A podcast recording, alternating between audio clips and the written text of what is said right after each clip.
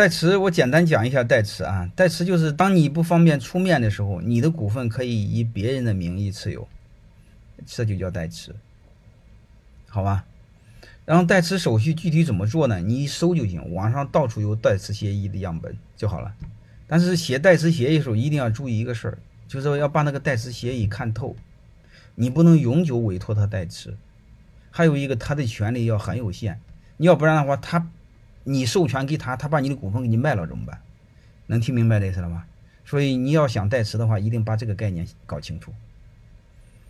所以我的观点怎么办呢？第一个。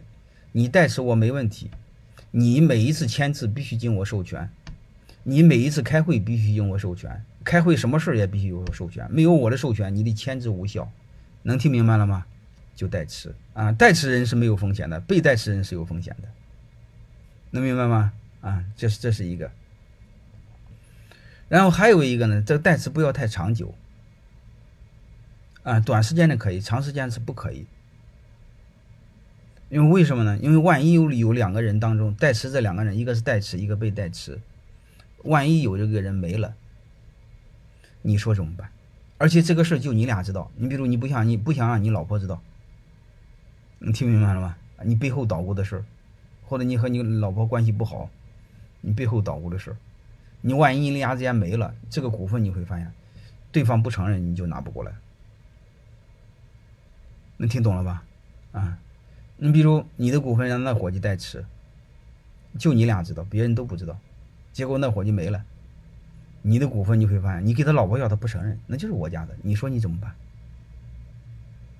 能听懂吗？那你说你找他去，他没了，你怎么找他去？那你要真找他，你回不来怎么办呢？是这回事吧？啊，所以代持短时间可以，长时间不可以，能听明白吗？啊？啊，即便是代持，刚才我也说过，你最好这个临时授权，一次一授权，千万不要傻鸡巴傻里吧唧的永久。我的股份就委托你了，什么事你签字办了，那时候他签字，你只要让他办，他就办你，好吧？最简单的，我教你个绝招，啊，你就别说是我说的好了。